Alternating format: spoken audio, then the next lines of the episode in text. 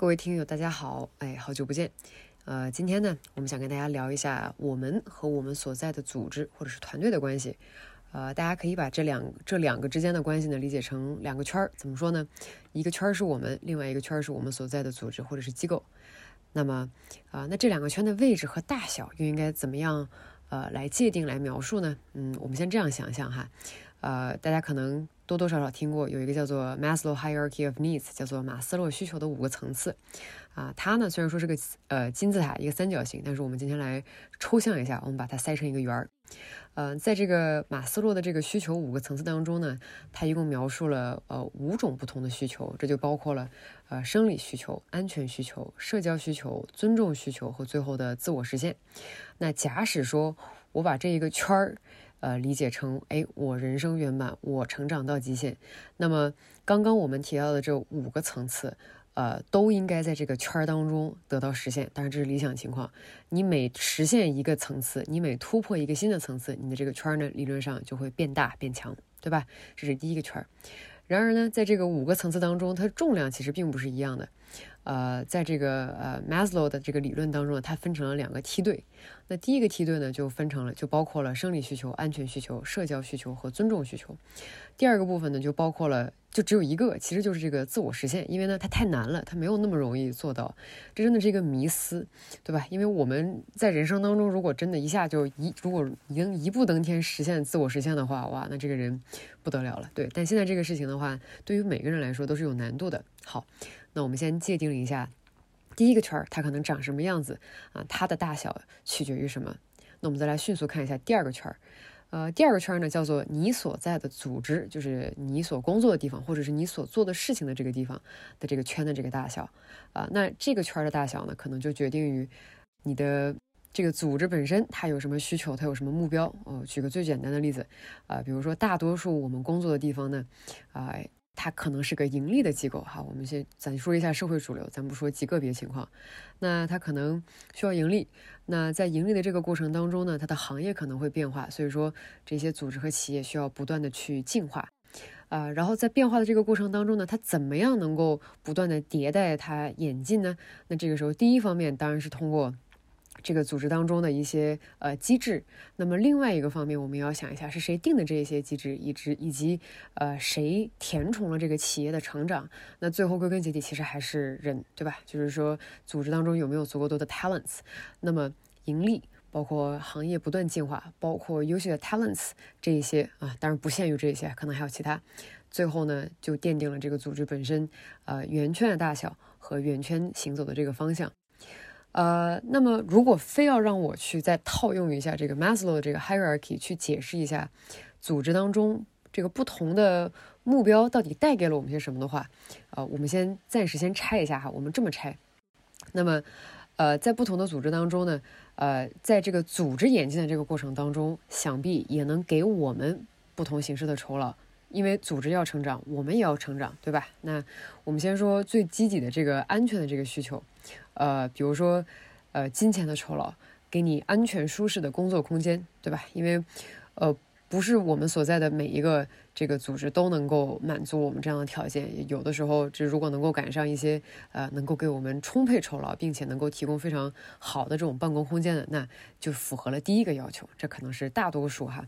那再往上来说的话呢，除了赚钱之外的话呢，呃，在工作当中，也许你会接触到啊同事，包括商业伙伴。那在这个过程当中的话，其实你也在充分的向外拓展。那在这个 social 的这个过程当中，其实你也得到了成长，接触到了志同道合的朋友，对吧？那这个叫做解决了社会需求的问题。那么再往下的话呢，呃，我们就来到了，那么通过比如说，对吧，赚钱了，然后同时呢，你也接触到了很多人，那这个时候呢？呃，也许呃，更让你得到满足的是，在这个过程当中，呃，自信心啊得到了成长，同时呢，又确实在公司当中或者是在工作当中取得了不小的成就，为社会制造了正向的价值，获得了他人的认可。那这个时候，就是我们就得到了在组织当中得到了一个叫尊重需求，就再往上继续上层次。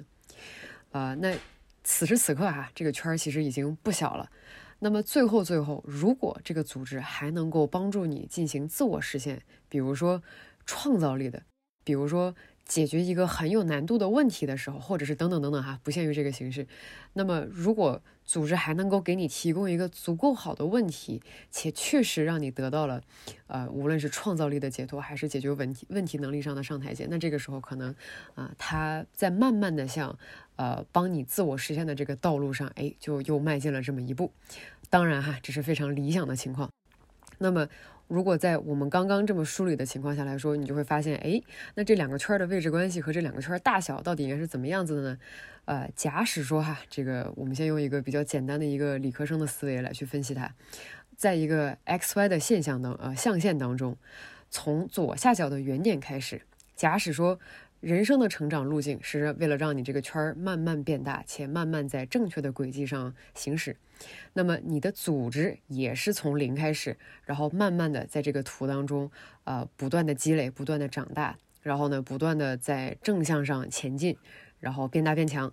那么理论上来说呢，这两个圈儿。的运行轨迹可能都是从零开始，然后慢慢的一点一点的呃变大，然后同时呢向正方向上，也许是，对吧？它不一定线性，但有可能咱咱就说它四十五度角吧，就是向右上角这个方向慢慢挪。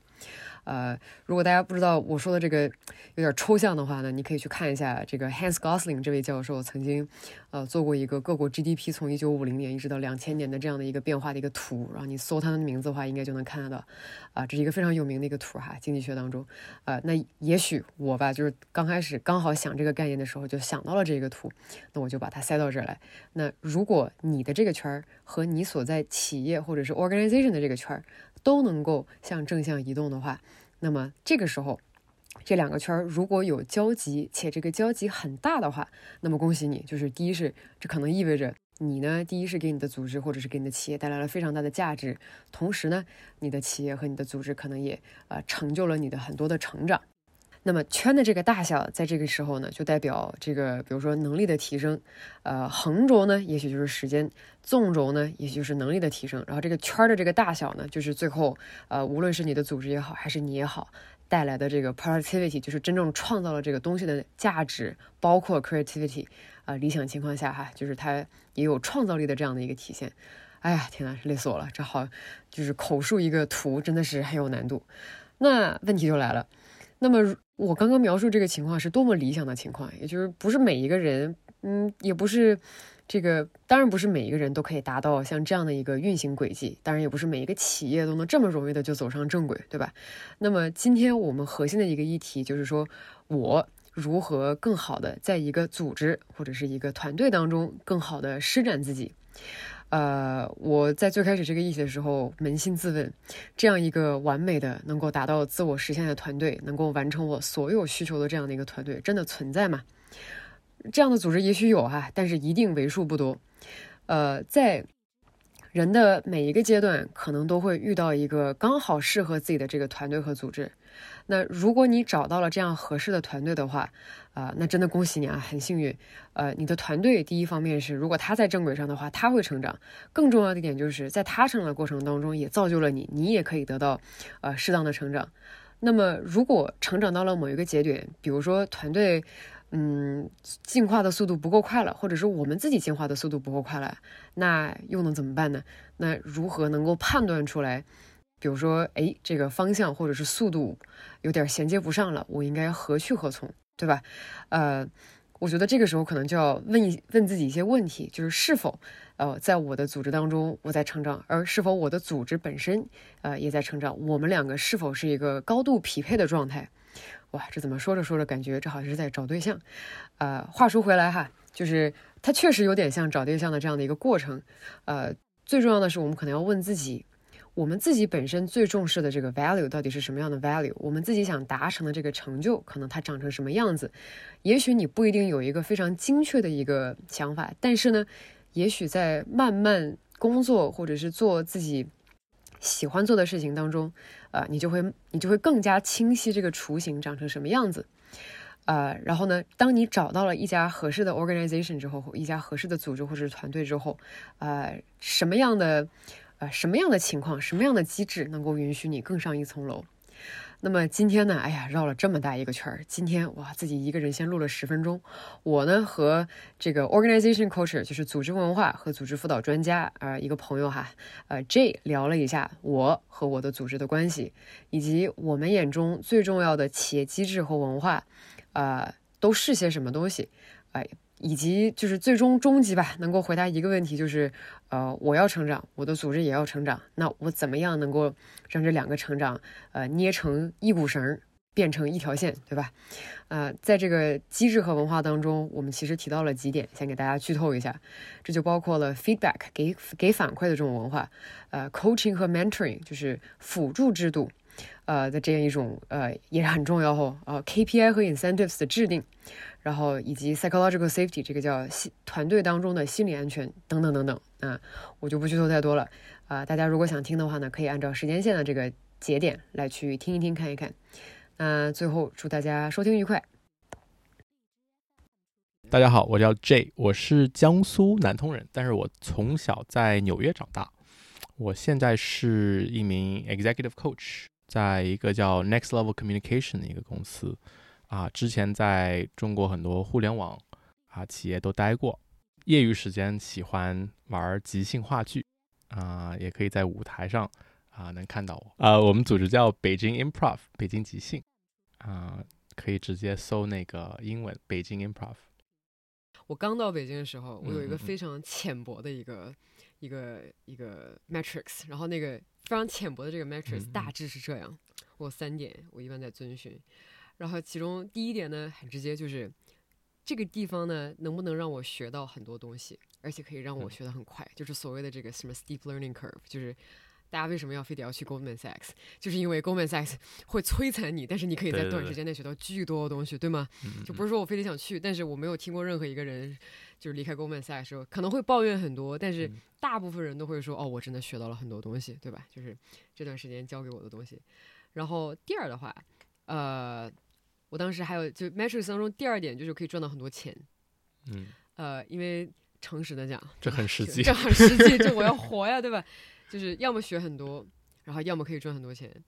然后呢，还有还有第三点，然后这一点当时就我当时很浅薄的把这一点放到了第三点，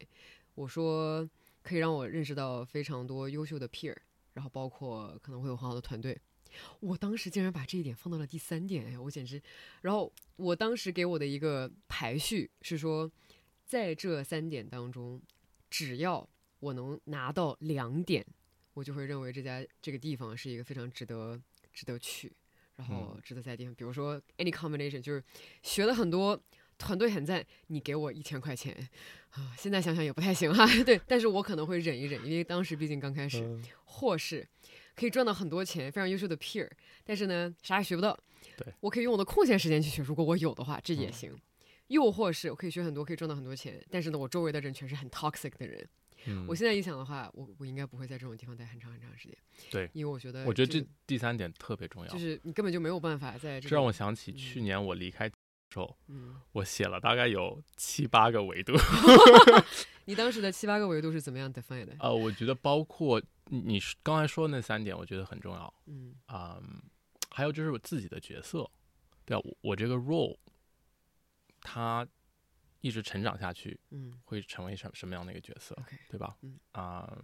然后我有没有能力去去承担更更多的这个责任？嗯，我觉得还有就是这个行业，嗯，选的这个赛道是不是我我特别感兴趣的，或者特别 passionate 的？嗯。我觉得这个这个也很重要。明白。你当时在，就是你刚刚提到一点，就是说，呃，我将来要成长到的这个人，是不是会愿我愿不愿意去承担更多的这个责任，responsibility？我我其实内心一直有一个一个一个点呢，就是我如果跟着一个组织一起去进化，一起去成长的话，那么我到底收获的是什么东西？对，第一，它可以是。呃，他比如他比如说是组织让我干更多的活，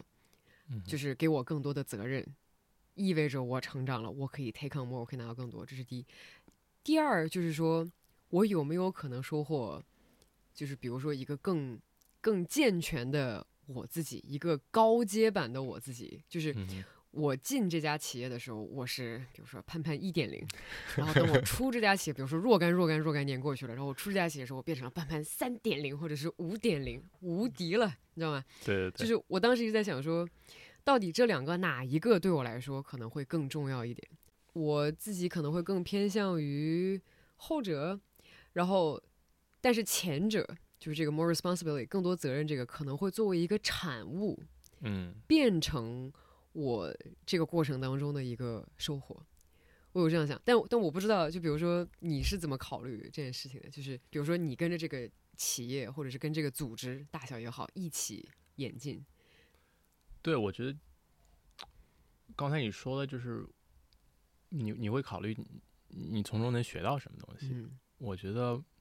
不仅仅是做这个事情能学到，就是从从我的老板、从我同事身上是，能学到什么东西嗯啊、这个企业有没有一个 coaching culture，嗯，对吧？就是相互有没有一对一的时间明白明白。去互相学习互相给 feedback，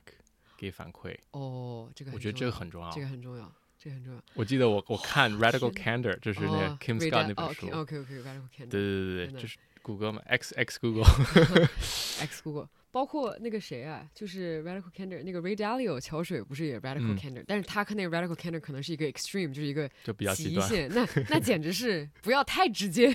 他说这就是一坨屎，这样这样的 feedback 你也对，我觉得那个搬到中国来可能比较，不太行，不太行，那是不太行。太直接了，我嗯觉得就有点伤人但。是 你不觉得中国它就不是一个 appreciate，就不是一个特别欣赏直接的这种工作文化的地方吗？我其实去中国企业之，因为我我我之前可能对中国的 work culture 也没有那么了解，嗯，就了解没有那么深透，但是嗯进了中国企业之后，感觉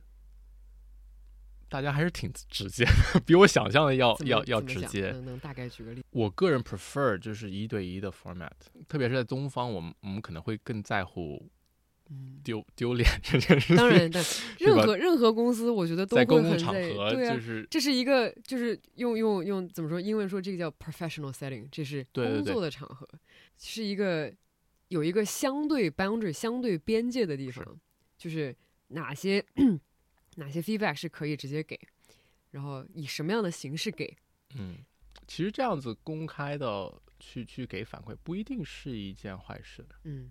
对吧？就是随时给 feedback 不伤感情，我觉得大家如果能接受的话，我觉得是嗯其实可以促进嗯个人成长，嗯，对吧？就是皮皮要比较厚 促进个人啊，但是没有没有办法量化的话，其实有时候比较主观，对吧？我觉得应该是 A，你觉得是 B，对。我给你 feedback，但是这东西谁谁对呀、那这个怎么样说是对对错呢？对吗？这个这个嗯很难。我好奇，就大家一般在给 feedback、给反馈这个过程当中，嗯就是你你会怎么样去 structure 这个这个 feedback？比如说，我我们自己有一一般会用一个，比如说很很 two by two 的这样的一个，哎，就我们太喜欢 two by two 了，二乘二的一个表格，对吗？呃，可能很多公司也会用类似的一个方法，就是说，呃，在我们刚刚我比如说两个人去做这个事情，那你这两个人可能会对，比如说我要给这个人 feedback，另外一个人 feedback，、嗯嗯嗯嗯。那他和我都分别会写两条，一条呢叫做 positive feedback，另外一条呢是一个 constructive feedback，就是一条我觉得诶这个干得很好，嗯然后嗯。另外一条是觉得我觉得哪里还可以再做的不一样一点，可以再改善，然后我们两个去 compare notes，我们去对比，然后看这个东西就是怎么样，然后再再比如说。如果对面那个人觉得你这个 feedback 给的不好的话，他也可以直接说这跟我没关系，然后 这 feedback 不好，就是就是他也可以就是有的 feedback 可以 take，有的 feedback 也也可以说 it's not relevant，就是我我不会 take 这样的 feedback，这也可以。我不知道像这样的一个 format，就是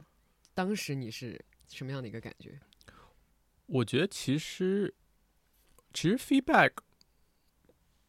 呃，它只是一个 data point，嗯，对吧？它只能代表一个人对一件事情的看法，或者对你的看法。啊、我觉得不一定说是一个需要 take action 的一一嗯一件事情，是对吧？只是只是给你一个信号，你愿不愿意去去去改变你的行为，或者去呃去做一件事情？我觉得这这是你自己的选择。我觉得在一个好的企业，我觉得这是 feedback 的角色。嗯，是，哎，这个到底要怎么样去 position 这个 feedback 的这个重量？好呀，那我们刚刚这才刚刚碰到了一点，就是我们怎么样去看，就是我们认为一个好的企业或者是一个好的组织当中，无论大小，应该具备什么样的特质？特质，我们可以可以接着这个继续往下去脑爆一下，因为呢，我拍脑袋想，我现在还能，我大概还能再想到另外那么一两个，就是 feedback 这个是一个非常重要的一个课程。现在其实很多科技企业都在用 feedback，然后呢，另外一点就是我觉得还有一点是，可能中国企业和外国企业也许会有不一样的地方，就是关于 challenge status quo 这个事情，就善于把，就是善于去挑战现在已有的一些现状，框架或现状。对，比如说，因为因为我认为哈，我认为，呃，无论是一个人也好呢，还是一个组织、企业等等等等，呃，无论你是否盈利为核心目的，呃，只要你跟着时代去演变，你嗯总得要翻新点什么东西，迭代点什么东西，对吧？就好比说，我二十岁时候的那个年代的那个认知，跟现在我的这个认知，一定是就必须要进化了，我才可以做得更好。那个时候，第一是我的饼要变大，第二就是也许我以前那块饼当中有一些不好的部分，或者是不够健全的部分，我要把它补齐。那作为一个企业的话呢，它也要有一个这种自我推翻、自我迭代的功能。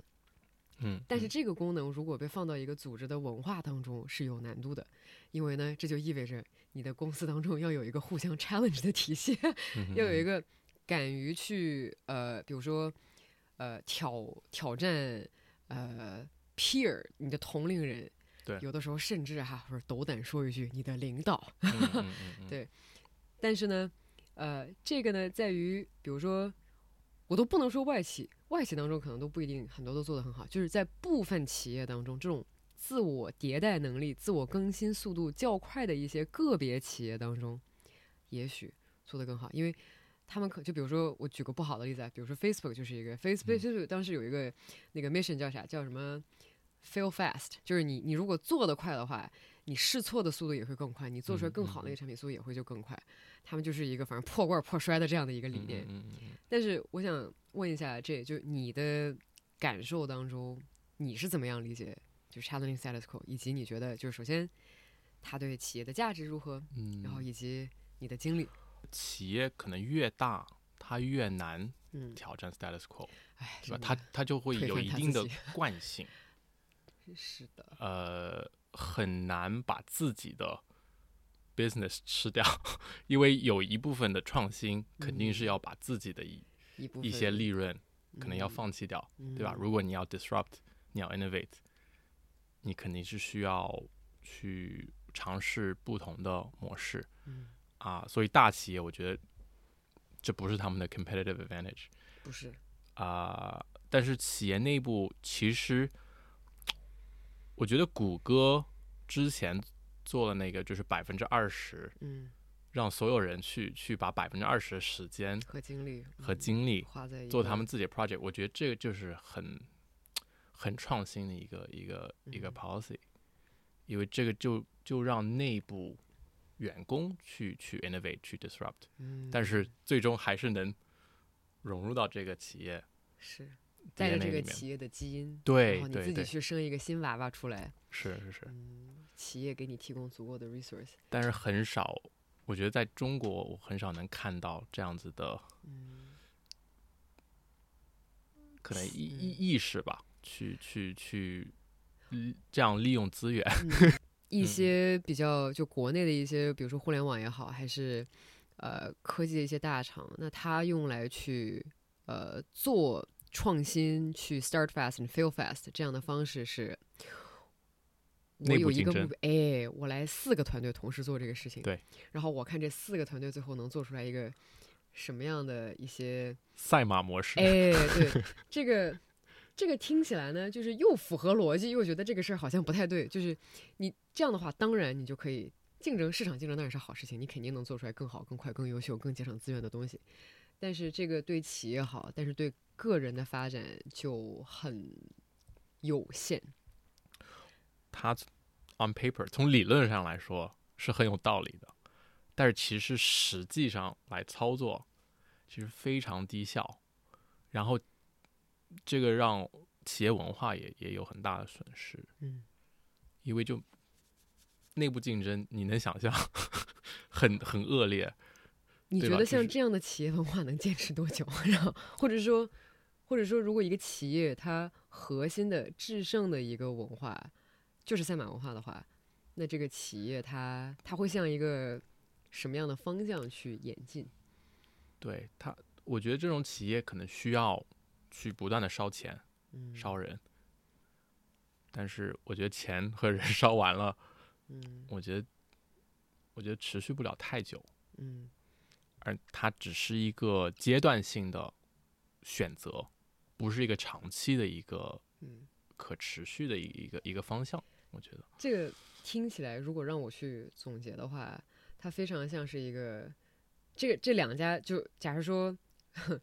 呃就是那种赛马和非赛马这样的公司，在嗯。核心的这个原则上的不同是，呃，我是否把我的员工放在了这个公司的一个比较重要的地方对。那么如果呃员工本身呢，呃有一个很良好的一个呃能够启发自己，并且能够实现自己很多价值的这样的一个地方的工作的话呢，呃一个一个公司呢，它可能就会呃它就会在这个公司待的时间就更长，然后他可以和公司一起去经历很多事情。嗯嗯嗯然后他会变成公司文化当中的一个部分，然后公司也会慢慢的去吸纳更多的人，然后这个需求也许会越滚越大。当然，在这个过程当中，你说这种这种安全感，也许也会带来一些怠慢，但是呢，他他一定是呃，他可能会功大于过。然后嗯另外这种赛马就就就是那种公司的终极的目标是他的。是公司想实现的，就是他他不介意，对他不介意人，嗯，因为你这样子就要求你的员工不断的在打仗，对吧？嗯在外面在开仗，但是在在内部也是在内部战争，我觉得这个就太消耗人了，嗯，内耗非常大。内耗很很大。对啊，而且你看这两年就是 Netflix 不是还搞出一个新的一个一个一个机制？Netflix 那个机制叫什么？就是好像每年会这个案例很有意思，就是他呢给员工甚至比这个硅谷的元老级的这些企业都更自由哎，就是你自己，反正我们不管你，你爱干嘛干嘛，我就给你这么个目标，可能会有点 stretch，然后你报销，你愿意报销报销，你不愿意报销就反正你我们没有没有人查你，我们相信你会用你自己的工都被赋 goodwill 能很都被赋能哇，赋能这个词真的是。然后在这样的情况下，它还可以保持非常高效的、高速的运营吧，不能说高效，我也不知道它高不高效，就高速的运营。啊、就是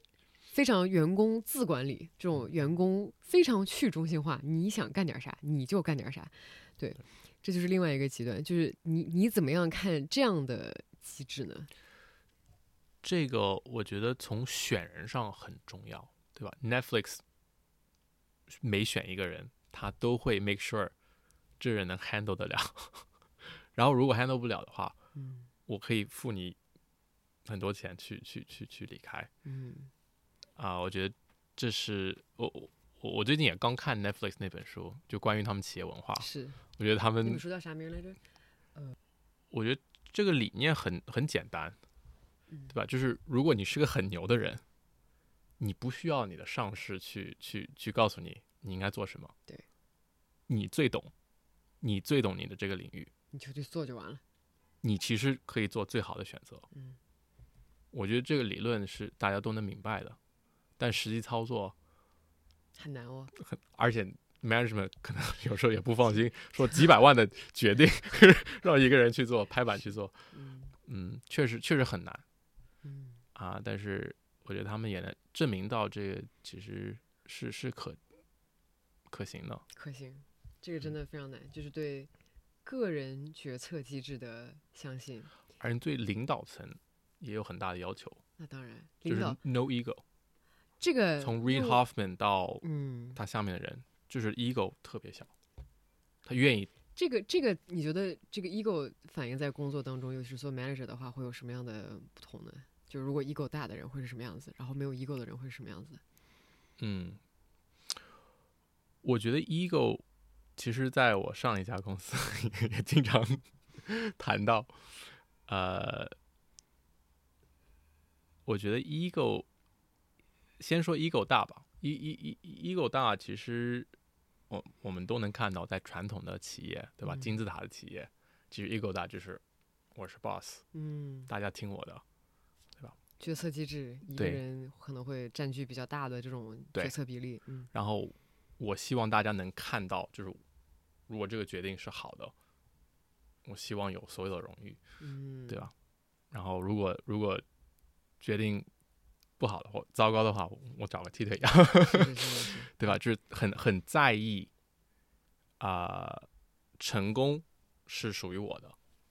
失误是是别人的，嗯，对吧？这是这是这是 ego 大，ego 小的话，其实就是我不在意大家怎么去看我，我我我我希望很客观的，就是大家从 failure 当中学习到、嗯。O k 我我我承认我我失败，其实目标就是让我所有团队去去从中学习，是这个很重要。这个。这个很难，因为就是这这显然就是两种完全不同的 leadership style。比如说那个大 ego 那个人听下来的话，很像是，就有点像我是个神的感觉，我不太犯错误，对的事情、对的决定一般是我做的，错的决定跟我没有什么关系。然后另外嗯一种的话，就会更像，呃，没有一个人，无论是我还是我团队当中的人，呃，都会做大概率的好决定和也许小概率的不好的决定。然后在这个过程当中，我只要能够给每一个人足够的机会，那慢慢慢慢的，我们的决定可能 collectively 集体的会做嗯得更好，然后大家会各自有职责。这好难，你知道吗？所以这跟嗯个人心智有关系、m i n d s e t 是的，对吧？growth versus fixed，成长型型的这个心智和嗯啊、固定性质。嗯对吧，固定性质的，我能把它理解成，可能最后就是比如说你做的所有事情，呃，团队当中做的所有事情，最后可能成就了这个老板，是嗯呃，你可能会因为你的目标相对固定嘛，然后你的嗯嗯。然后在这个成长空间也许就相对的比较固定，因为最后你无非就是帮这个人达成了这些事情，而不是你自己去做了什么样的提升。然后另外一种的话，呃，当然对于对于员 teammate 员工或者是老板，其实要求都会非常高。第一个就是员工。和老板的这种自我觉察能力都是非常高的，就是都嗯嗯嗯知道，第一，我们不是完人，我们都会做大概率的好决定和小概率的不好的决定，嗯然后而且听得进去对方的话，两边都可以给 feedback，然后老板可以给大家足够多的空间，嗯呃，并且呢，如果在这个级别上，老板还可以尽可能的去，呃，算是包容大家，嗯呃，如果有任何的 credit 的话，比如说好的这些奖励，这一定要及时的分给大家。但如果有任何的你，说到奖励，其实这嗯跟机制也很有关系，是的，是的，是的，嗯对吧？你你你你的 annual performance 嗯，review，哎，这太太太有关系了。如果如果你的业绩不好的话，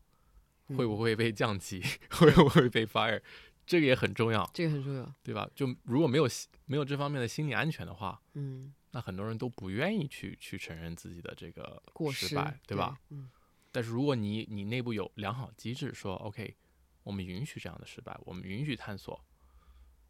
这个是帮助我们的公司，帮助我们企业，嗯，那我觉得就就会有人愿意去去去做这样的尝试。好难哦。那你觉得，呃，所以都是人和人之间的这种磨合和机制，嗯嗯那我问题就又来，你看，刚刚我们俩讲了这么多，最后归根结底呢，都是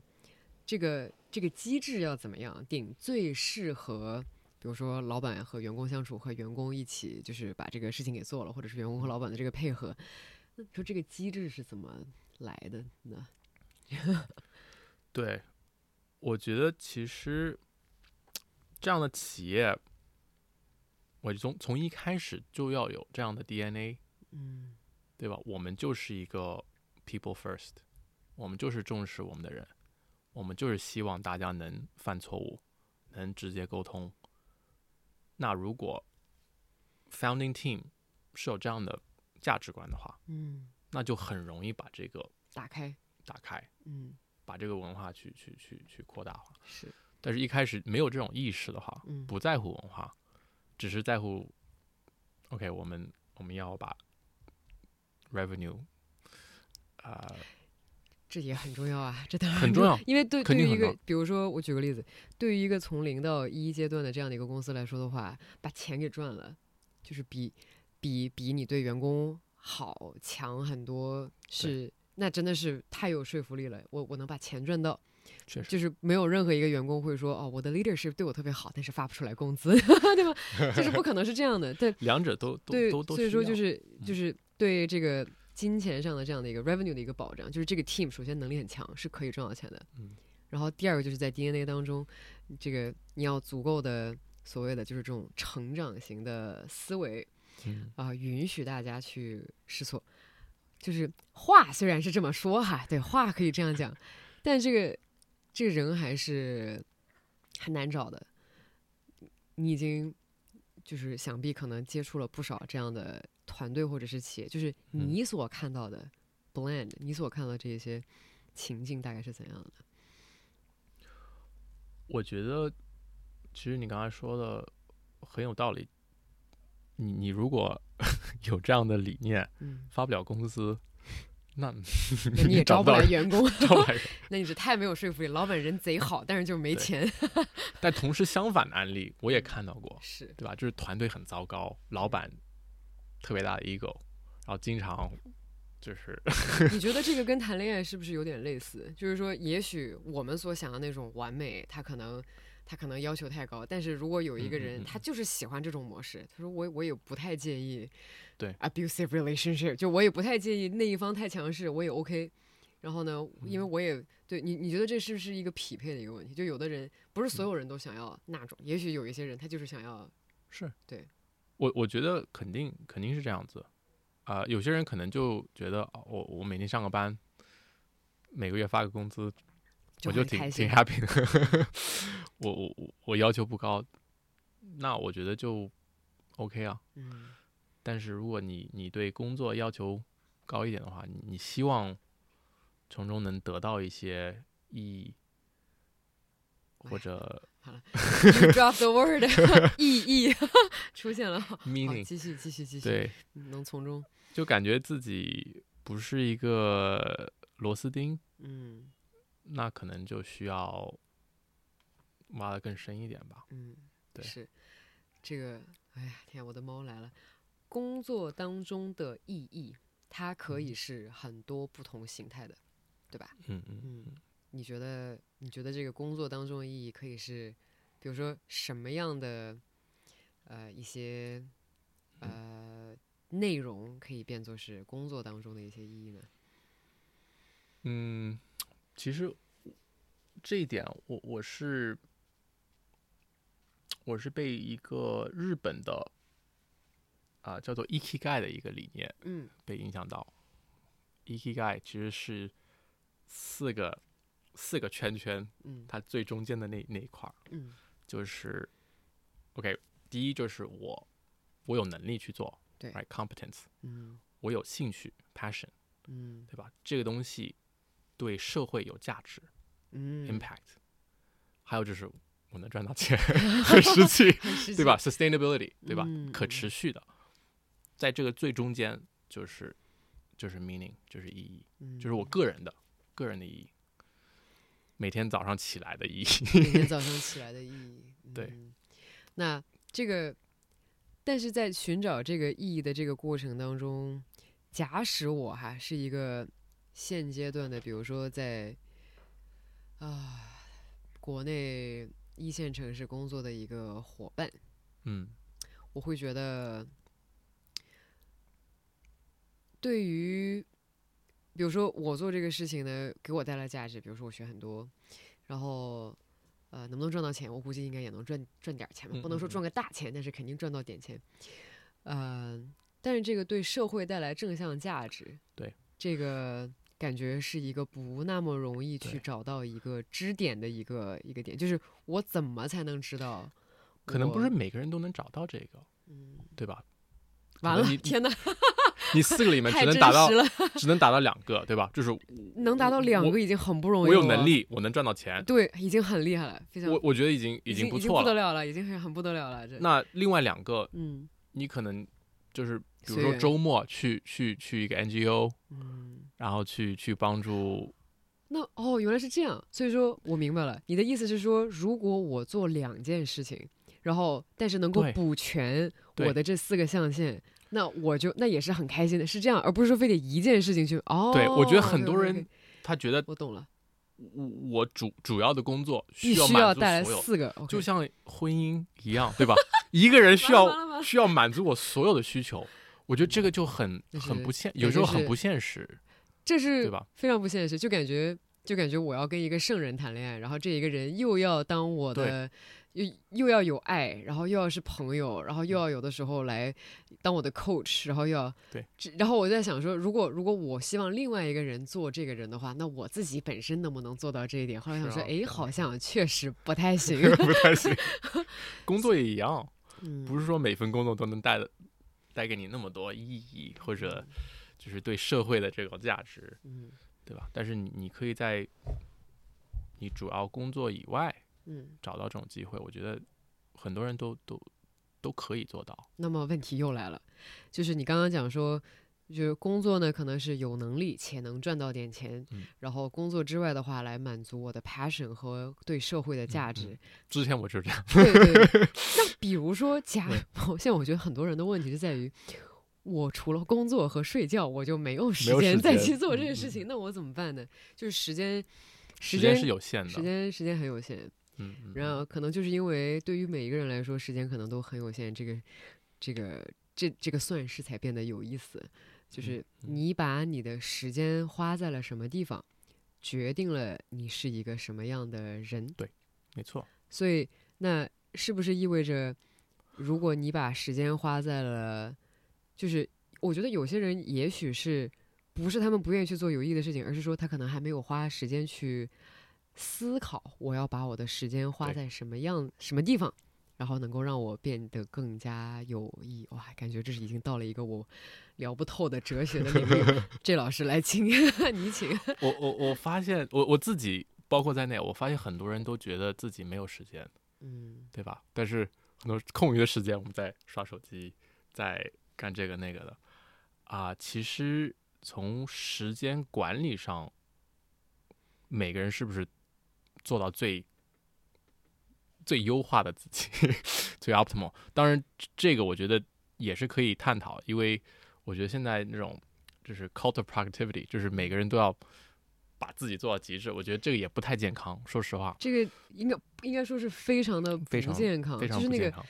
productivity 是一个热门词汇，嗯叫做生产效率，生就是效率提高或者生产力提高。那我的我的核心问题哈，就是无论是对于这个，当然我不是说这些内容不好，我只是想问一个问题，就是你提升什么的 productivity？嗯，就是你想达成一个什么东西的效率更高？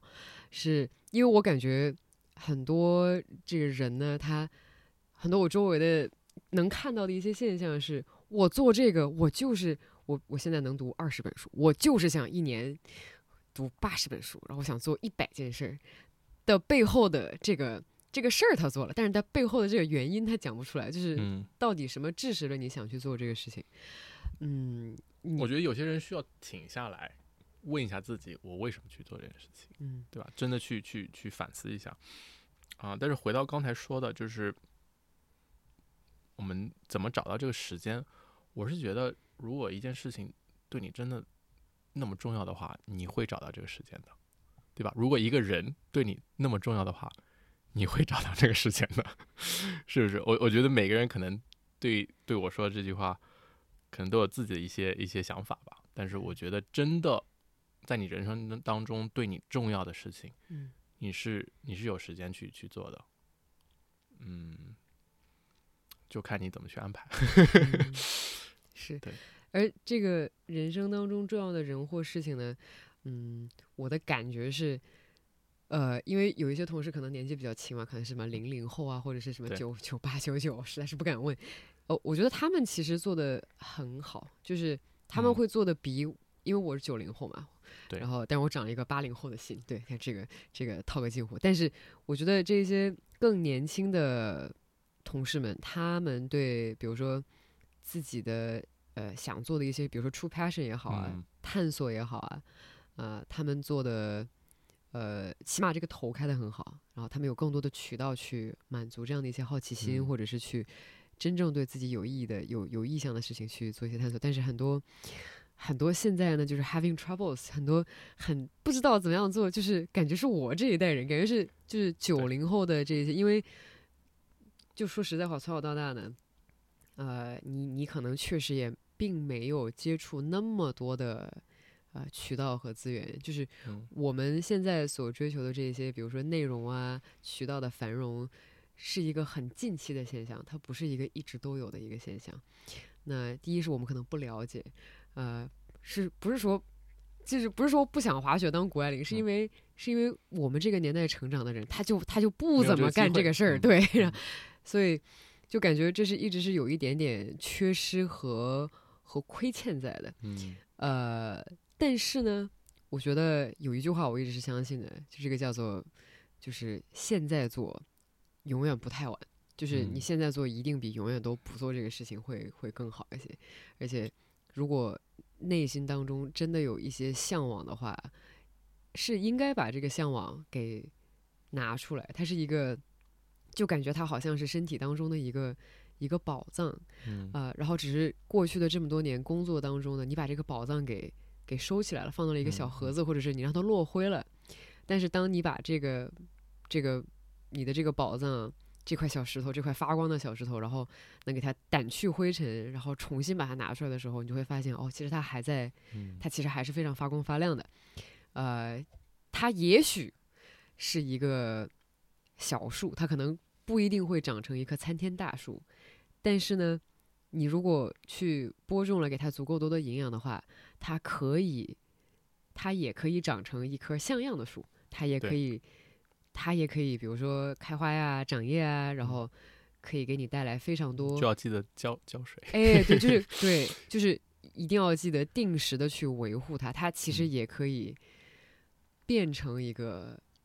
你的很好的这样的一个一个一个毛。对。但只是对，但但这只是说，我觉得很多人都觉得，因为可能我爸妈这个年龄，他们经常会说啊，这个这事情就小的时候做，现在不做了，就就已经完全 shut down，就是不干这个事情了。但我觉得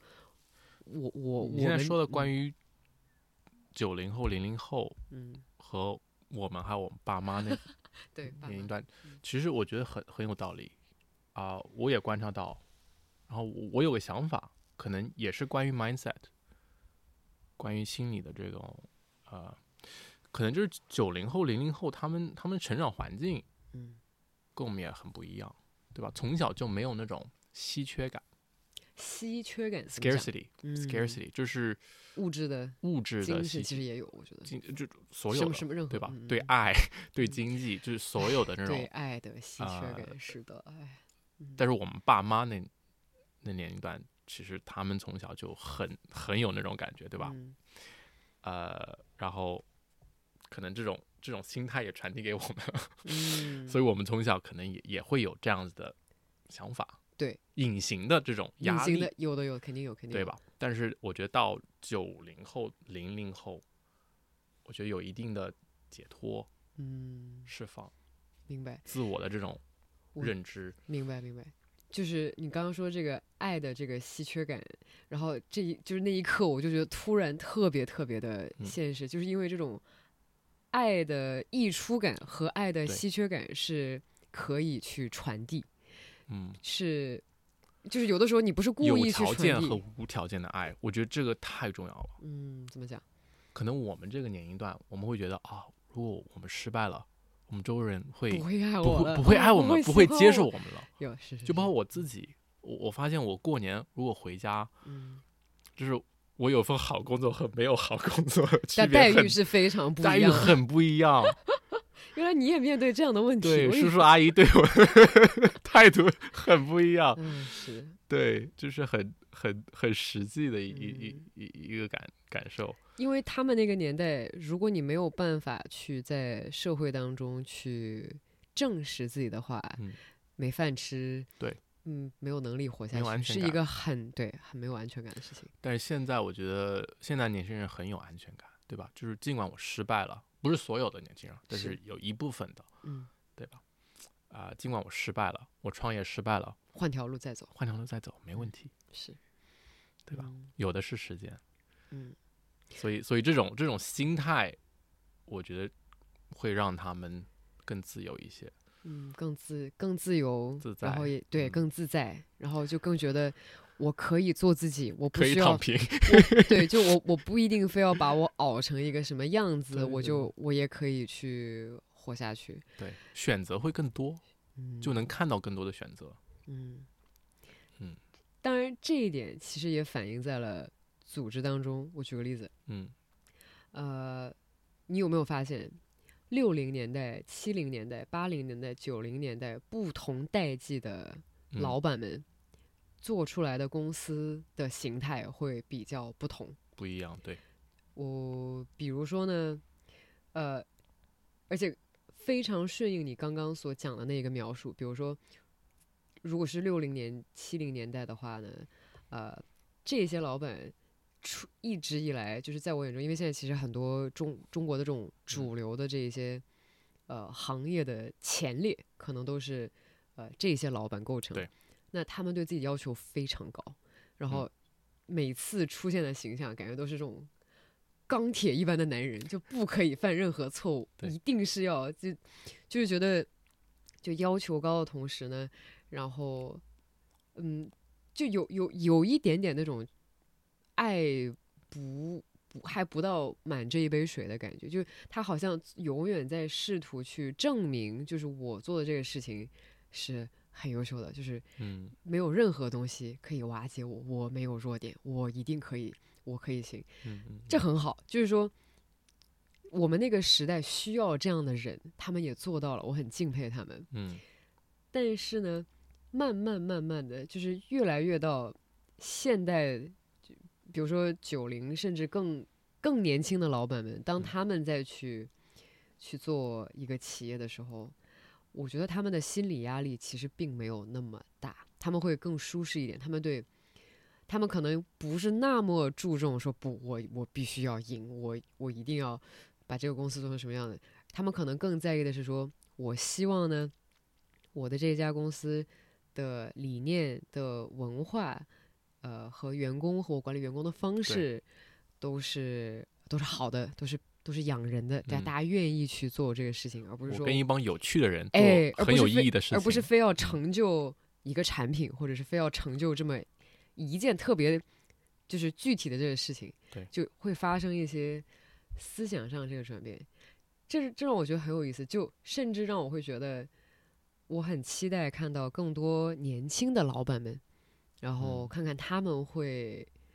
做出什么样更有新意，然后更加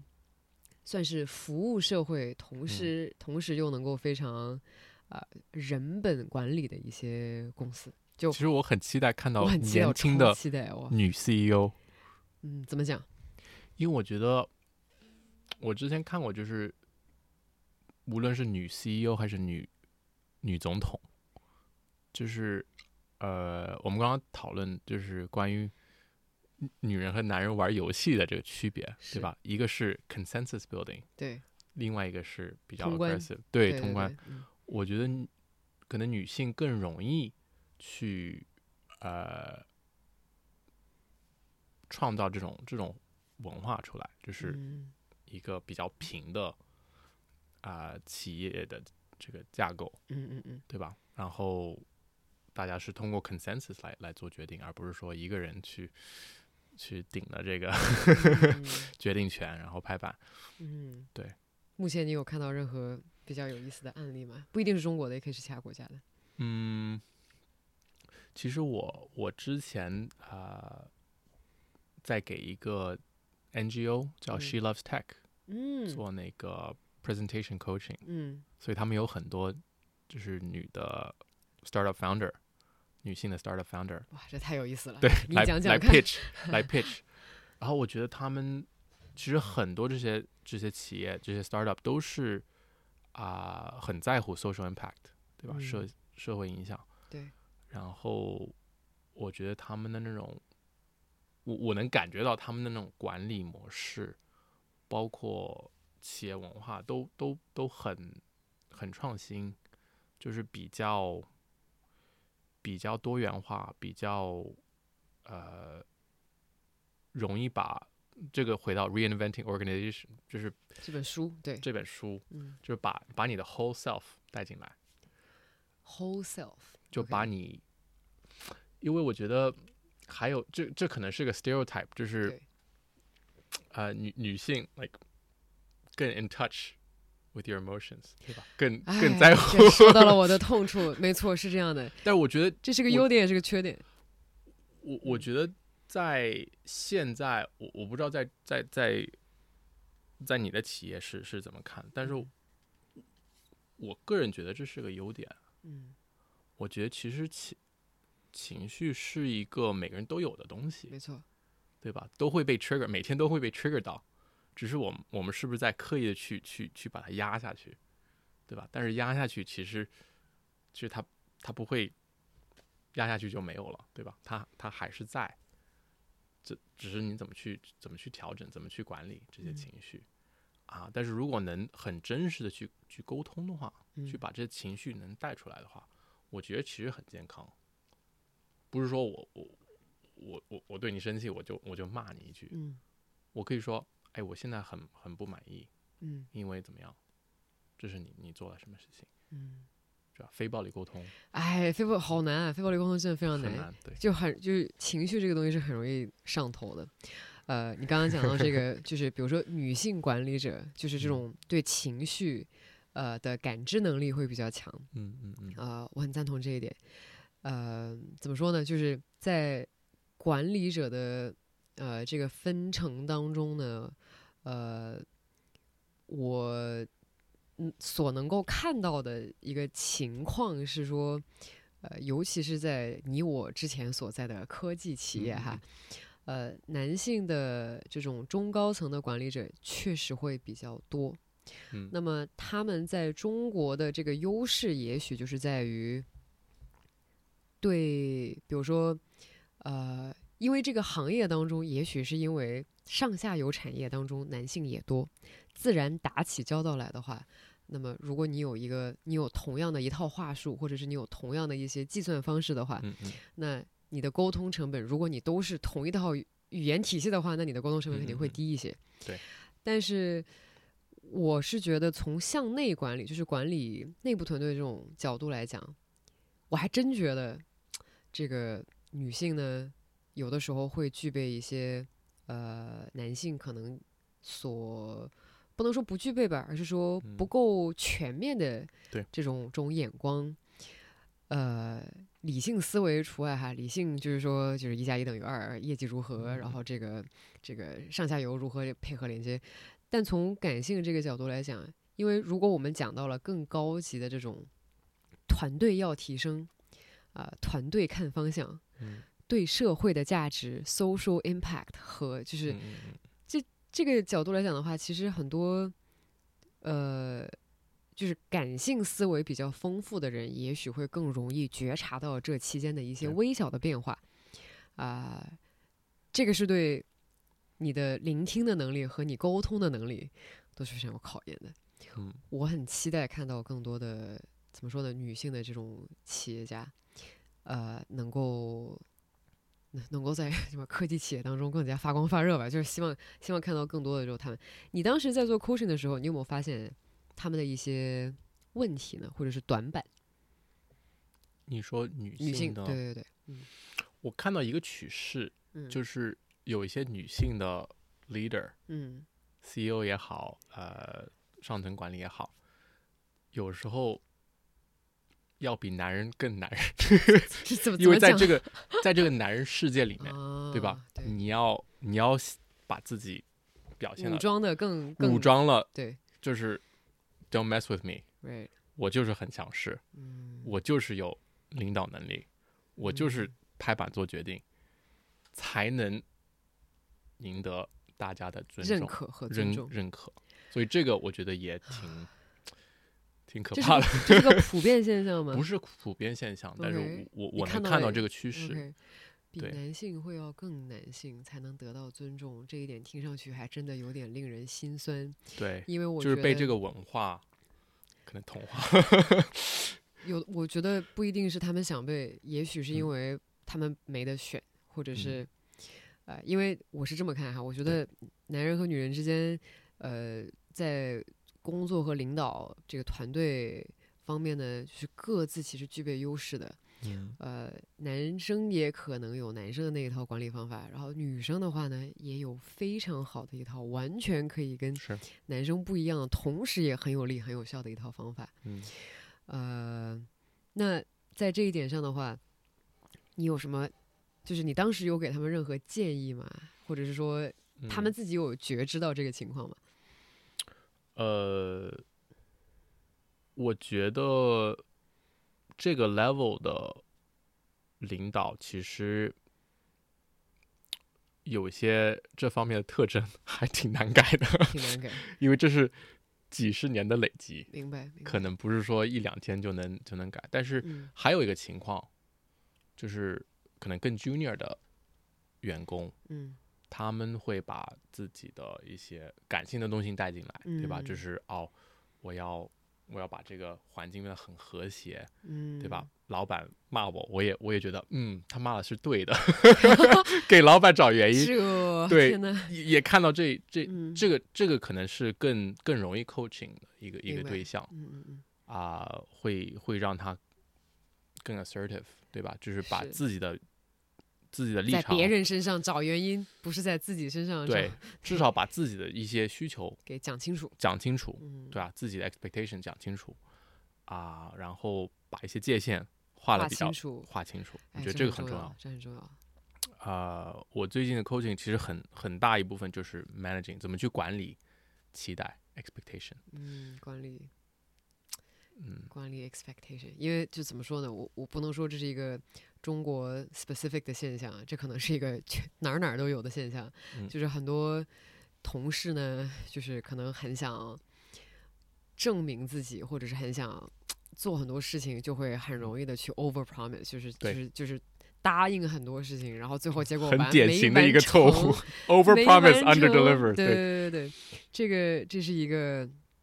当然哈，如果这是一个好的老，如果碰到了一个好的老板的话，这个好的老板也许就会，他可能会定期的跟不同的员工去一对一去 one one 聊，嗯。然后聊的这个过程当中，他就会更清楚的意识到这个人到底是一个 risk averse 还是一个 risk taken，就是说这个人。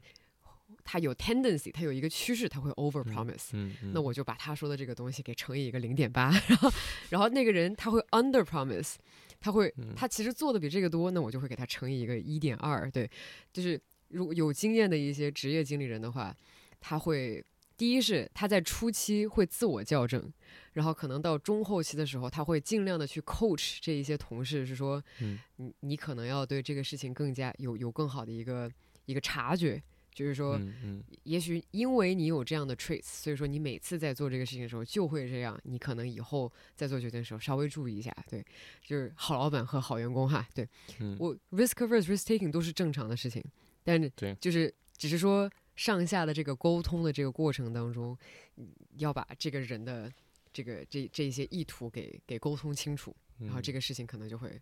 更好的这个避免。你刚才说了一点啊，我我我回到信任那个那个关键词，对我来说是个很很关键的词。啊、在团队内部，信任是不是一个默认的东西，还是说嗯，我们默认就是在一个不信任的状态下，我们来需要创造信任出来，一个这个这是很新的话题不一样的。你你刚刚讲这一点，就一个学名应该叫什么？psychological safety，叫心理的安全程度信任，就是你会不会愿意去跟你的老板去讲你的众多 concern、众多的想法，嗯，嗯无论这个想法是，比如说它可以是业务相关的，然后它甚至可以是我想去另外一个 team，或者想去我想去另外一个公司，嗯嗯然后这个时候你会敢有这个勇气跟你的老板去讲，就也许你听起来会觉得哇，这怎么可能？这是疯狂的一件事情。但是相信我，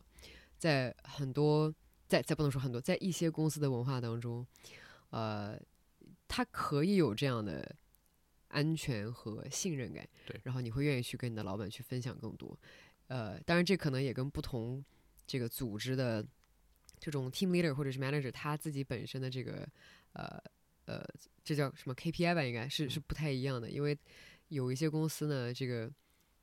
呃老板的职责当中并没有帮你成为一个更好的人，嗯 嗯，但是有些公司呢，它就会包括这个呃老板就有职责当中的一部分，就是他要尽他所能去帮你获得更多的 skill，然后帮你达到不是所有的都能被 KPI 来来来衡量来 capture 真的的太多太多东西，对，嗯。啊、然后我觉得信任这块儿，我觉得是需要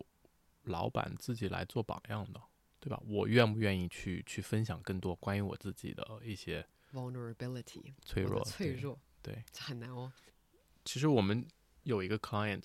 这让我还挺感动的。他就是一个七零后，就是很传统的一个一个 boss，然后其实也是个金字塔结构，但是他通过几个比较 high level 的员工离开之后，他意识到 OK，我我自己的管理有问题，他自己意识到了这一点自，己意识到，然后把我们 hire 进来，说我想改变我们我我们这边的文化。天然后呐，其实对他对他自己的团队也是很很愿意分享他自己的脆弱。我觉得这个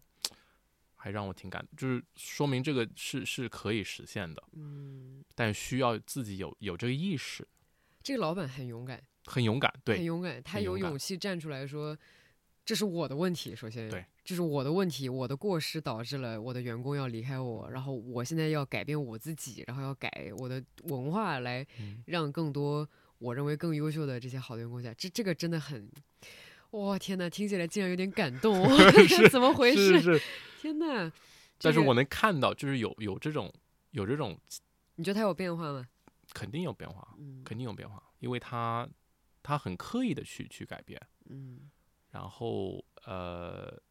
我觉得其实他这说明他对他团队也有信任。哎，我很好奇，嗯是你觉得是是哪个事件，或者是哪些事件在一起影响了他去改变他的思维方式？就是他的好几个员工全走了，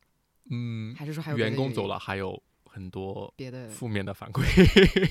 就是就是是外界的，还是说他公呃司，内内部的？对啊那他这个负面的反馈他是怎么收到的呢？很积极的去嗯去收集大家对他的看法，哦，哇，这个也很不容易，嗯嗯，哇，这个太难了，这个太难了。对。然后我们我们也帮他收集，对，因为你知道吗？就是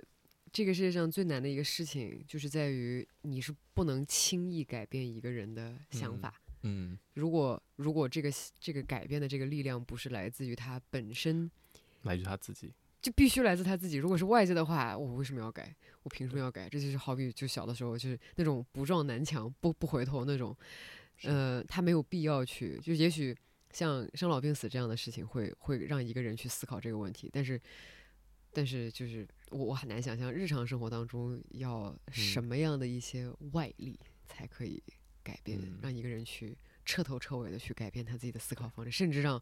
别人去帮他改这个东西。嗯，说明他其中一个 partner 离开了，其实对他的打击很大，对吧？嗯是受到一定的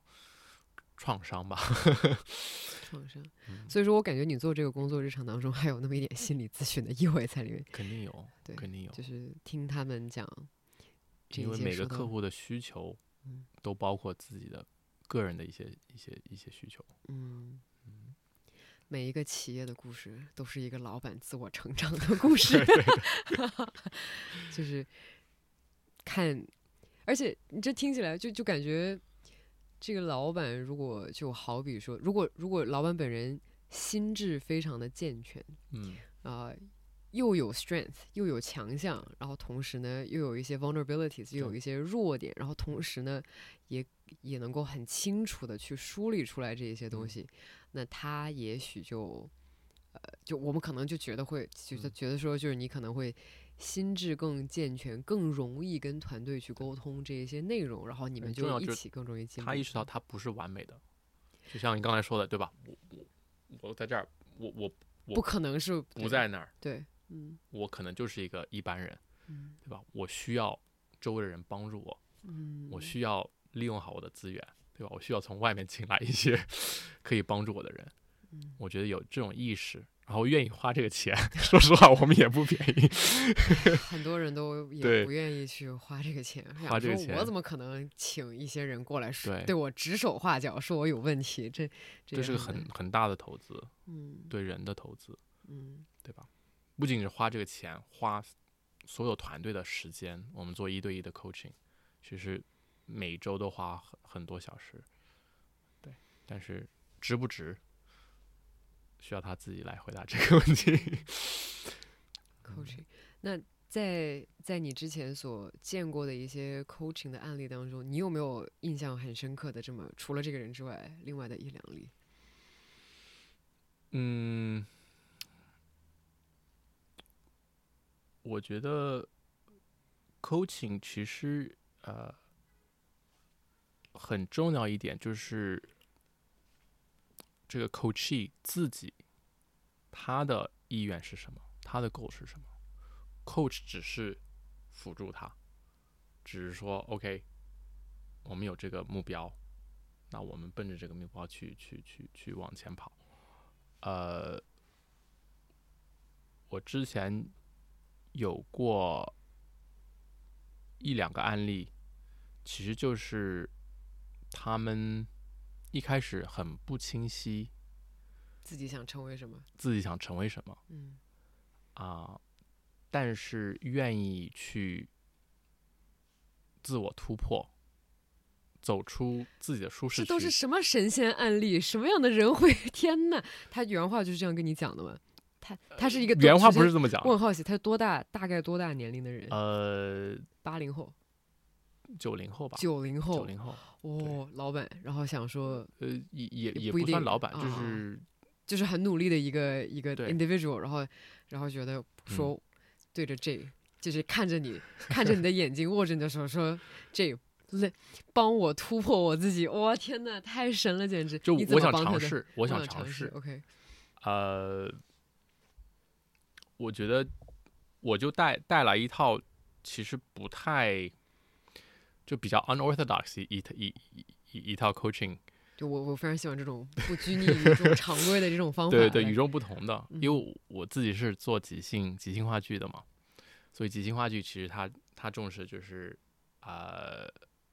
我们很 spontaneous，对对突发奇想的一些东西，对，对，然后他这个 coach 就他特别希望能达到这种很自然的一种状态，就是哦，我跟、我跟别人相处的时候，我不再背台词，我不再就是按照一个这个太有意思了，很有规律的这聊天的这个语境当中，我能自己很很突发的去去去创造，去共创，跟跟跟对方。然后其实他每次跟我练习的时候，我觉得他都是那种，就抱着我我没有对这个东西有任何期待，我只是你带着我走，然后慢慢 OK，我们我们再共创一个一个目标出来。比如说，我希望跟一个 founder 能聊两个小时，都不觉得很累。其实这个之前对他来说很难做到。哦这样的，对，因为他就是不太能跟不太能发散思维去聊这些东西对。他是需要一个 OK，我有一个 list of，items，对，我有一个剧本，OK，我聊完了，我我已经不知道应该。就开始尴尬的喝着咖啡，然后 对对对对懂了，懂了懂了，嗯从从这个到一个 OK，我很自由，我很自然的可以跟这个人能创造一个一个话题出来，嗯然后更深度的去去了解他的需求是什么，对嗯吧？我我怎么去针对他的痛点去说一些事情啊？我觉得这个这个就很有意思了。那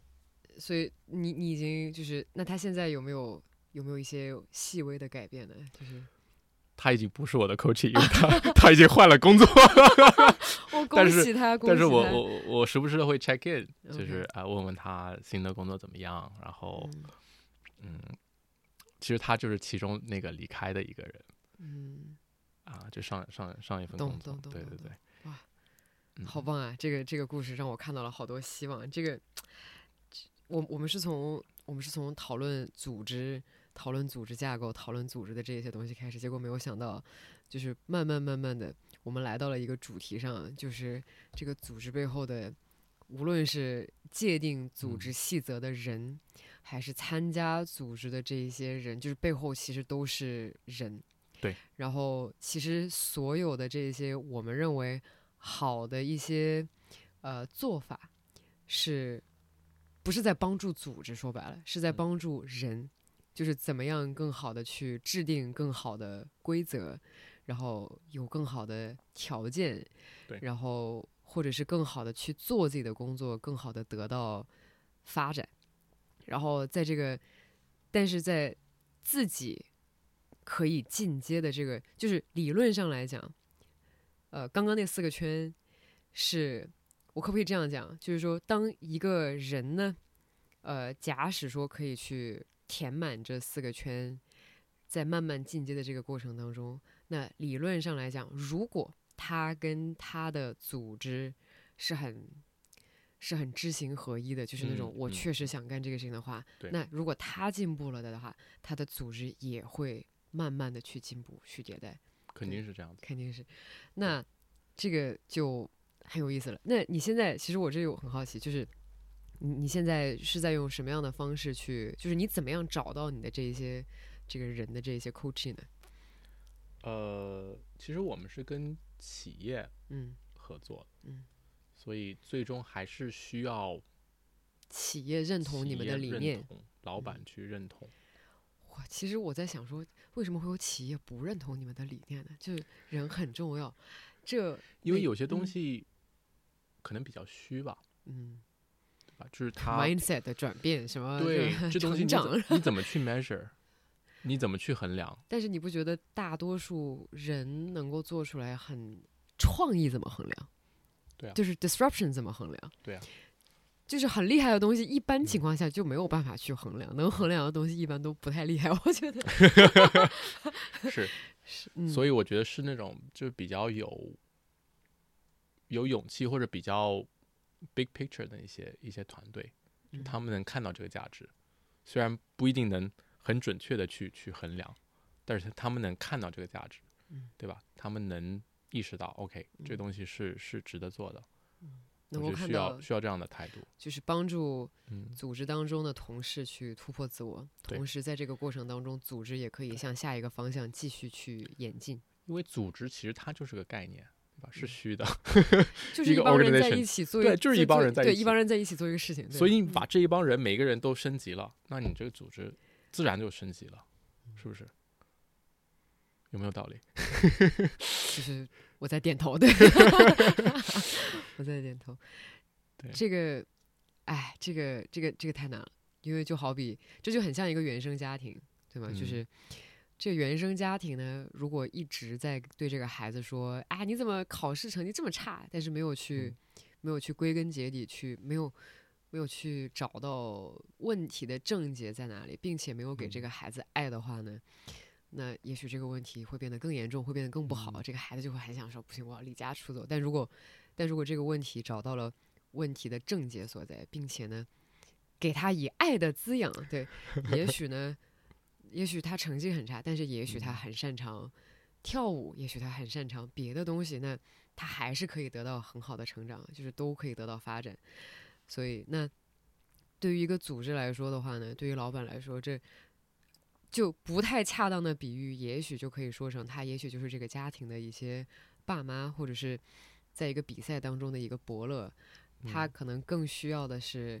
就第一是看清大家的价值，然后然后知道我们努力的方向，然后知道怎么样去利用他的资源，然后同时又有信任在，然后同嗯时最重要的一点就是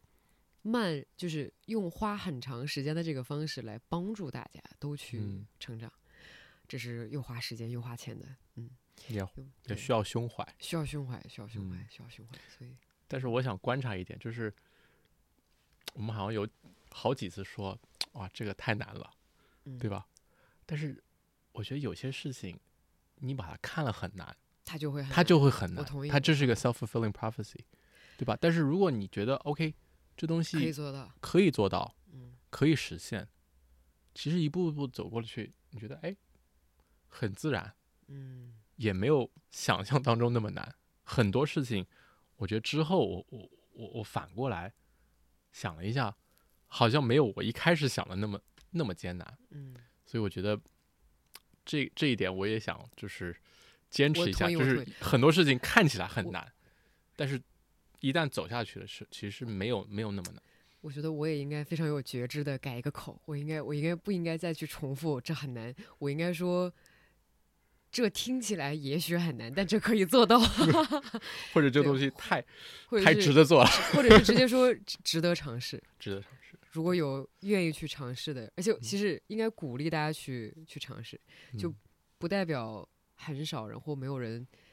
在这儿做过这件事情，就意味着这件事情不值得做或者是做不到，就是嗯，应该去应该去尝试一下。是最值得做的就是很少没有做，哎，对对，最值得 the 做 road less traveled，对吧？对嗯，还是要回到这个。那你觉得 说一个不相关的，你觉得你现在做 improv 有帮助帮助这个事情吗？肯定很有帮助。嗯，特别是其实聊天，就像我们现在的对话，完全就是 improvise，我们也没有把一个剧本写下来，对吧？说实在话，我们是写了个提纲，但是完全没有按照这个提纲来讲。对，嗯但是跟 Coach E 的聊天也是，就是我大概有个概念，就是我今天想跟他聊什么，我可能会问两三个问题，那之后他所有给我的信息，我需要去用 improv 很重要一个理念叫 yes and，对吧？接受 yes and 并且给予我的一些一些信息，嗯一些 idea 啊、嗯这个咱咱俩能大概举个例子吗？就比如说，嗯就是咱俩可以试一下这个 yes and 是一个什么样的一个好啊好好呃，，yes，here we go，搓起我的小手手。所以所以你可以说一个陈述句，一个 statement。任何陈述句，对，然后我会用是的，而且来接你这句话，然后你可以用是的，而且来接我这句话。哦，对，我今天去吃了烤鸭，是的，而且我跟你一起去吃了，我觉得这烤鸭特别好吃。是的，而且我我我还吃完烤鸭之后跟你录了个播客，是的，而且我觉得这个播客我们讨论了很多比较有趣的事情。大概就是这个样子。对嗯然后这可以一直往下接。对，然后哦其实我们还可以去探讨未来可能会发生，比如说啊，我们公司要搞个团建，对吧？我们啊，我们去哪儿？我们去夏威夷，是的，而且我们在夏威夷啊、要跳个舞，是的，而且我们在夏威夷跳个舞。然后去水上活动。就是就相当于说，比如说，如果是比如说一个团队四五个人嗯一起去做这个事情的话，就相当于这是一个没有任何否认的一个传嗯话的一个，可以把大家的这个这个直接的这个这个这个思路都给带出来的这样的一个游戏。哦，可以直接用在头脑风暴，嗯我觉得很很实用。头脑风暴。但是在舞台上，因为我们没有任何剧本，没有任何事先准备，所以其实这个概念很重要。因为一旦出来否定，嗯那我们这个就没法接下去了，没法搭了，对吧？我说，哎，妈妈，我终于回来了。然后你说，我不认识你是谁，可能观众一时都会觉得很好笑，但接下来我也就很慌了我也不知道 你啊你跟我是什么关系，对吧？我接下来怎么去怎么去回应？但你说儿子，我做了你最喜欢吃的饺子，我说妈妈哇，我就特别喜欢吃，哦，这样子就就可以接下去。就有一个 interaction 嗯就可以、哦，这个是队友之间很好的一个练习，就是个是的，而且因为你你你永远要，就是下一个人永远要在上一个人之前去建立这些内容。OK，好，但是我发现嗯其实融入在日常生活当中也也很管用，因为其实很舒服。你你如果就就就举个例子，如果用是的，但是再回答一个人，那很那很奇怪，就一一听起来就是，但是我今天吃烤鸭是的，但是你的烤鸭不好吃，这什么鬼？立马就就 就就懂懂懂，就有一个 negative，就有一个否定的这样的一个意味在里面懂懂，懂。是的，但是听起来就很舒服，嗯，对吧？你你在别人基础上，嗯，再添加你你说是的，而且就很舒嗯服。对对对，嗯，对。哦，好，有意思。还有什么其他的一些就这种即兴的方法？你觉得有有就是在在 coaching 方面会非常的管用吗？嗯，还有就是那种当下的感觉，呃，因为我们需要把我们所有的注意力放在对方的身上，因为我们如果错过了一个台词，那我们就没法没法说是的，但是对 吧？对我们没有听见的话，我们就我就接不住了。所以这个其实对每个演员啊、a c t i v e listening 就是倾听的能力要求非常高。而且我想到就是，其实繁体“听”这个字，对吧？是是有眼睛、有耳朵、有心，对吧？是哦是全方面的一个一个一个倾听嗯啊、然后我我在做 coaching 的时候，我发现我也需要去把我所有的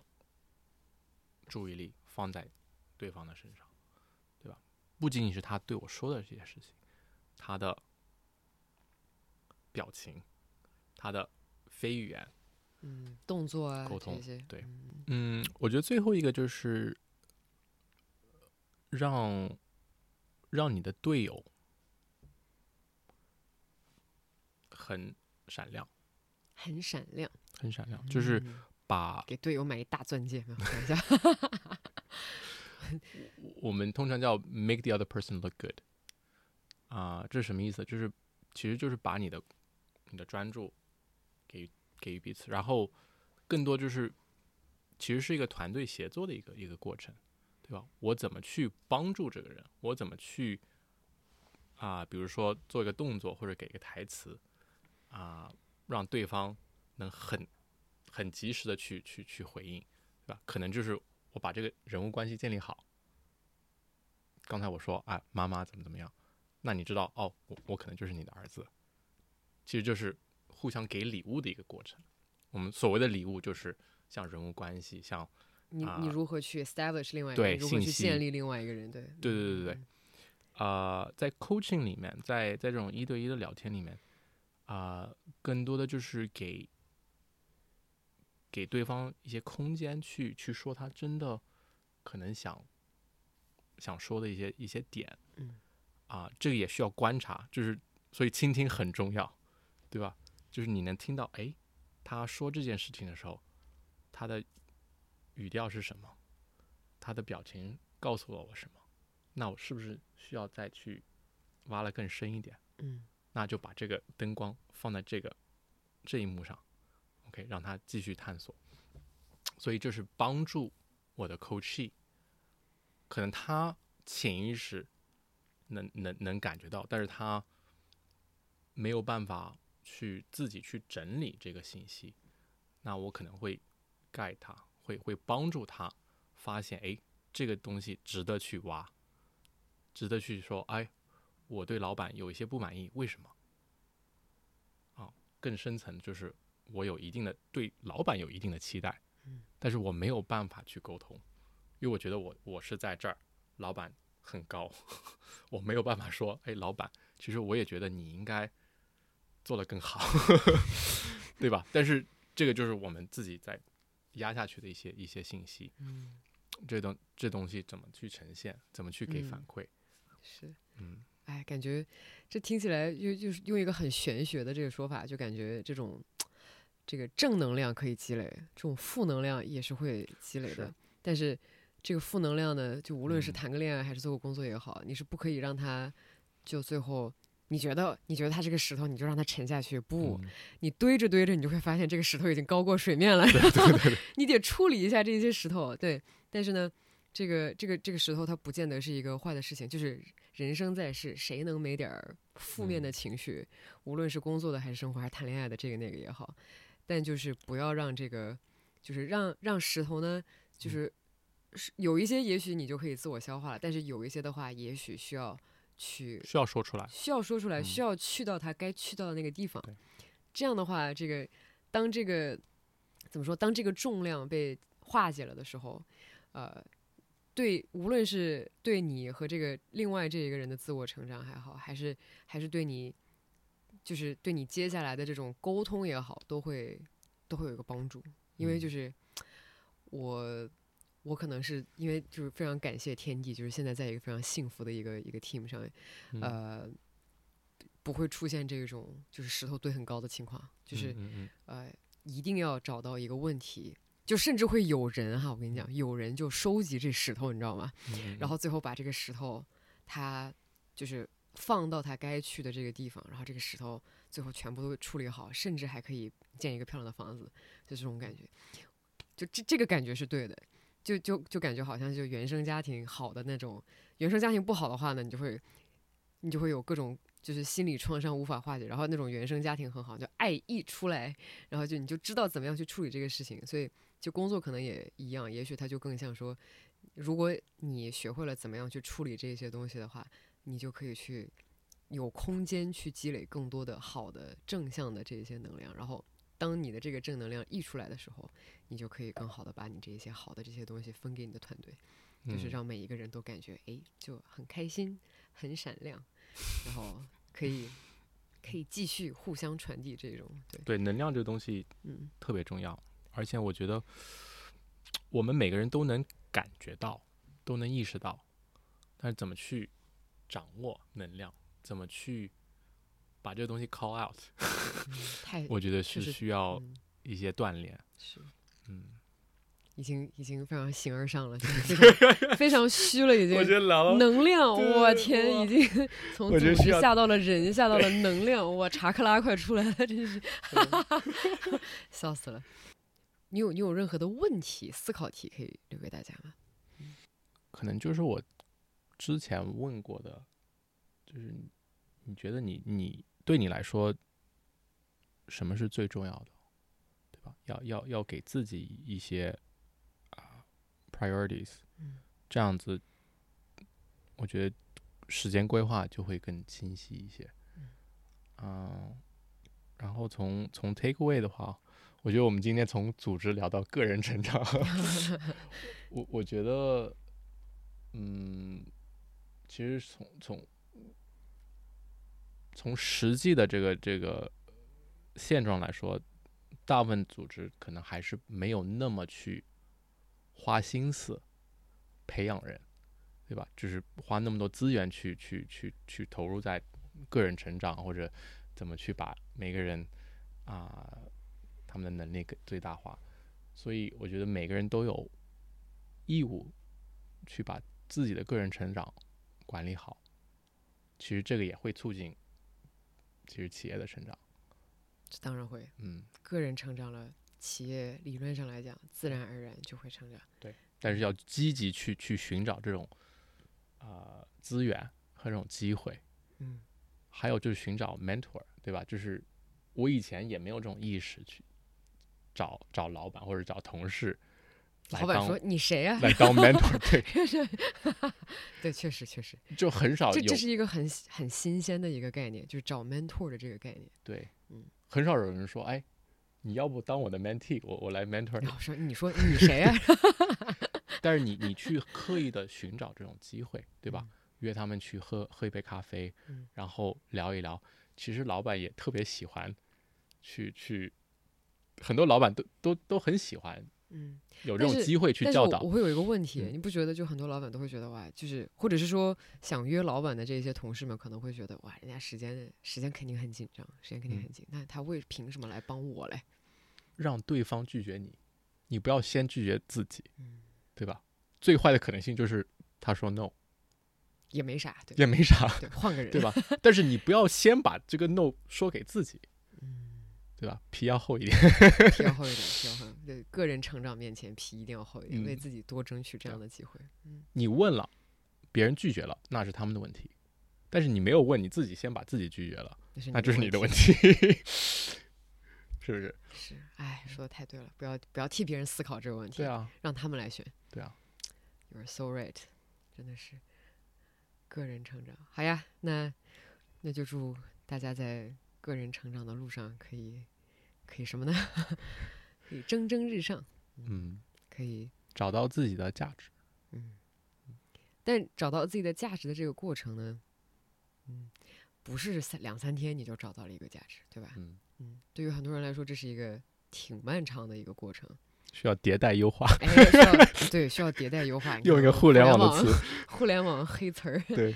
它它是一个，就很多人也许会尝试很多东西，然后最后发现嗯可能还没有找到，但是不要灰心啊，